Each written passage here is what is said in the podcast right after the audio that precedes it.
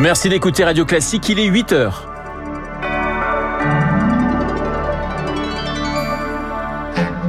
La matinale de Radio Classique avec Renaud Blanc. Un terrible incendie à Vaux-en-Velin tôt ce matin. 10 morts, dont 5 enfants de 3 à 15 ans.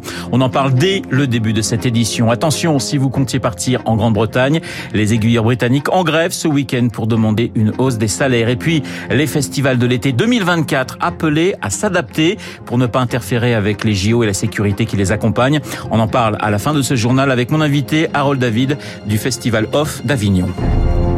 Radio. Classique. Et le journal de 8 heures nous est présenté par Léa Boutin-Rivière. Bonjour Léa. Bonjour Renaud, bonjour à tous. 10 morts, dont 5 enfants. Un très violent incendie ce matin à Vaux-en-Velin, dans le Rhône. Oui, les enfants sont âgés de 3 à 15 ans. Quatre personnes sont aussi euh, grièvement blessées. On l'a appris en début de matinée. Un feu s'est déclaré dans un immeuble de 7 étages de cette commune située non loin de Lyon. L'incendie, dont on ne connaît pas les causes, est désormais euh, circonscrit, mais le quartier reste entièrement bouclé. Radio Classique a pu recueillir le témoignage d'une des habitantes du quartier, Fatima. Elle vit en face de l'immeuble touché depuis 1999. C'est des familles que sûrement je connais, que je côtoie, que mes enfants sont allés avec eux à l'école. Voilà, la première chose que je vais faire dès que j'aurai la possibilité, c'est de pouvoir aller me rendre sur place, savoir qui sont ces familles, aider du mieux qu'on peut. C'est notre communauté, c'est c'est des amis. On ne regarde pas la nationalité là, on regarde les personnes qui sont parties. Ce sont des amis, des amis d'enfance de mes enfants des, parents que je connais et voilà, il, faut qu'on aille s'entraider. Là, pour l'instant, on peut pas. On peut rien faire. Tout est, tout est bouclé, tout est fermé. Un témoignage recueilli par Chloé Juel. Le ministre de l'Intérieur, Gérald Darmanin, a réagi. Il se rendra sur place dans la matinée en compagnie du ministre du Logement, Olivier Klein. Par ailleurs, le plan Victimes nombreuses a été déclenché. Gérald Darmanin qui veut, et c'est un autre sujet, un suivi spécifique de l'ultra-droite avant dimanche. Une précaution avant la finale du mondial de foot et pour cause, une quarantaine de personnes liées à ces réseaux ont été interpellées mercredi pour la demi-finale. Elles avaient l'intention d'en découdre avec des supporters marocains. Certaines d'entre elles étaient fichées S. On apprend également que 14 000 policiers et gendarmes seront mobilisés dimanche. Attention, si vous prenez le train ce week-end, de légères perturbations. Une vingtaine de TGV vont être supprimés sur les quelques 700 que compte la flotte de la SNCF. En cause, une grève des aiguilleurs qui réclament des hausses de salaire. Prudence également si vous avez prévu de vous rendre en Grande-Bretagne pour les vacances. Là-bas aussi, les aiguilleurs ont interrompu le travail pour protester face à la hausse du coût de la vie.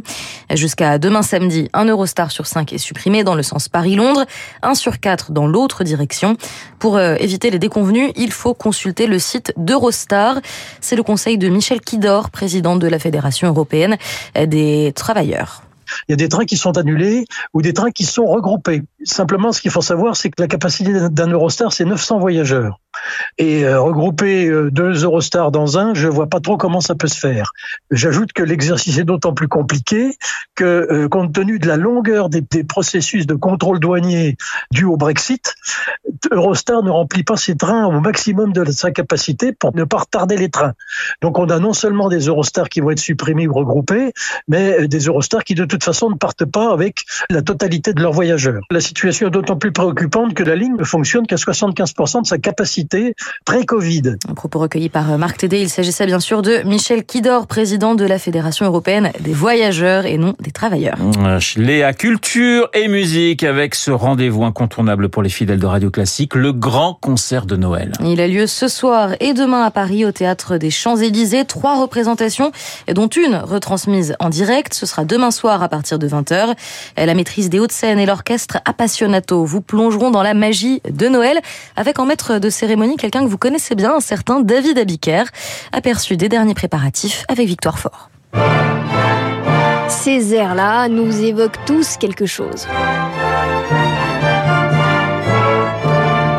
Un condensé de l'esprit de Noël pour enclencher la machine à souvenirs. Lorsque j'étais euh, vraiment enfant, mon, mon, père et moi, nous répétions pour le soir de Noël des chants de Noël à deux. Mathieu Herzog dirige l'orchestre Appassionato. Nous avons un morceau qui s'appelle le, La promenade en traîneau de Delius.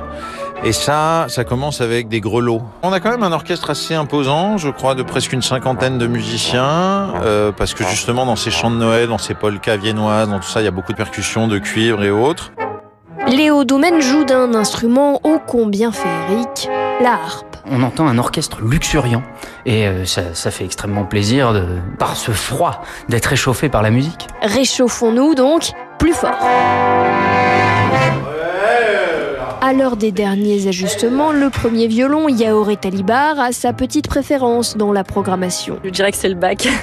Magnifique, c'est très pur et, et c'est c'est assez universel, je pense. Mais quelle que soit l'œuvre, le fil rouge, c'est Je dirais de la joie et de l'amour.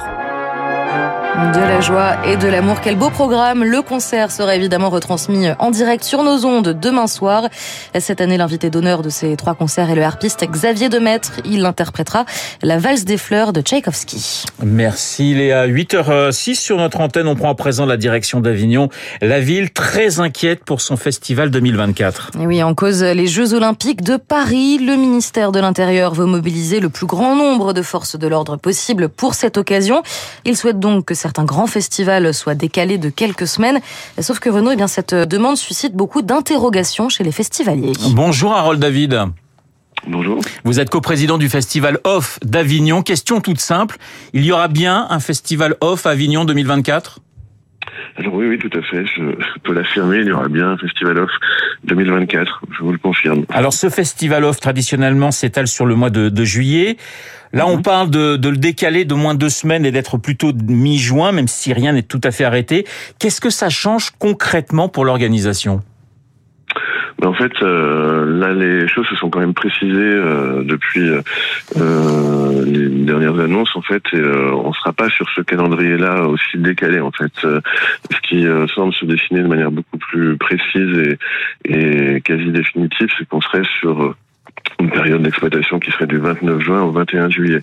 Donc c'est déjà un décalage qui euh, certes est réel, mais euh, qui euh, ne change pas fondamentalement en fait euh, ni l'économie ni l'organisation structurelle du, du, du festival. Donc c'est euh, après des mois de, de négociations et de concertation avec les pouvoirs publics qu'on a pu arriver à, à définir en fait ce, ce périmètre de dates qui seront peut-être pas les date définitive puisque le festival ce sont les, les adhérents en fait euh, de l'association qui coordonne le festival et qui les décide définitivement. Euh, mais on sait que ce sera en tous les cas soit du 29 juin au 21 juillet soit euh, entre le 29 juin et le 21 juillet. Ça veut dire que vous avez négocié euh, pendant des, des semaines et des semaines avec notamment le, le ministère de l'Intérieur. Ça a été compliqué?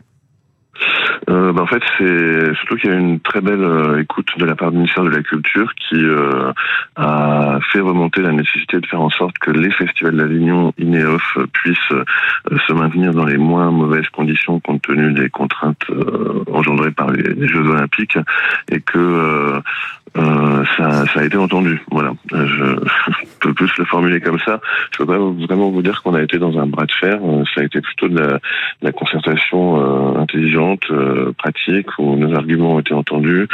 Euh, nous, on a entendu effectivement les, les besoins euh, du ministère de l'Intérieur sur, ces, sur cette période-là. Et on est arrivé à, par la concertation euh, à trouver une solution qui, euh, certes, n'est pas idéale puisqu'elle change quand même les choses, mais qui euh, permet quand même de, de ne pas modifier en profondeur l'organisation des deux festivals. Harold David, ça veut dire que malgré ce décalage, les, les artistes seront au rendez-vous? Oui, oui, oui, tout à fait. Les artistes seront au rendez-vous, euh, ce qui est euh, un des avantages de la situation provoquée par le ministre de l'Intérieur avec ses, comment dire, ses déclarations un peu fracassantes, euh, c'est que ça a obligé tout le monde à, à- à se mettre au travail et à trouver euh, des solutions anticipées un an et demi à l'avance, ce qui n'est pas toujours le cas dans ce genre de situation. Et c'est vrai que moi, du coup, ça permet quand même de se projeter et de construire à partir d'un cadre euh, qu'on connaît quand même euh, bien en amont, ce qui du coup fait que tout le monde va s'organiser en fonction de, de cela.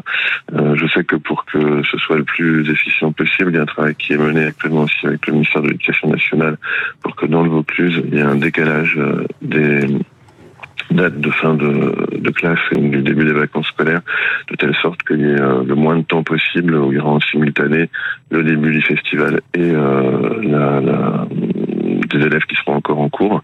Et donc là aussi, euh, c'est euh, une concertation intelligente qui, qui a permis d'aboutir à, à cette euh, solution. Merci beaucoup Harold David. Je rappelle que vous êtes le coprésident du Festival Off d'Avignon et vous nous le dites ce matin sur notre antenne. Il aura bien lieu en 2024. Il est 8 heures et pratiquement 10 minutes. Merci Léa pour le journal de 8 heures. Dans un instant, nous allons retrouver Guillaume Tabar pour son édito politique. Et puis mon confrère du Figaro, Georges Balbruno, pour évoquer le Qatargate. À tout de suite.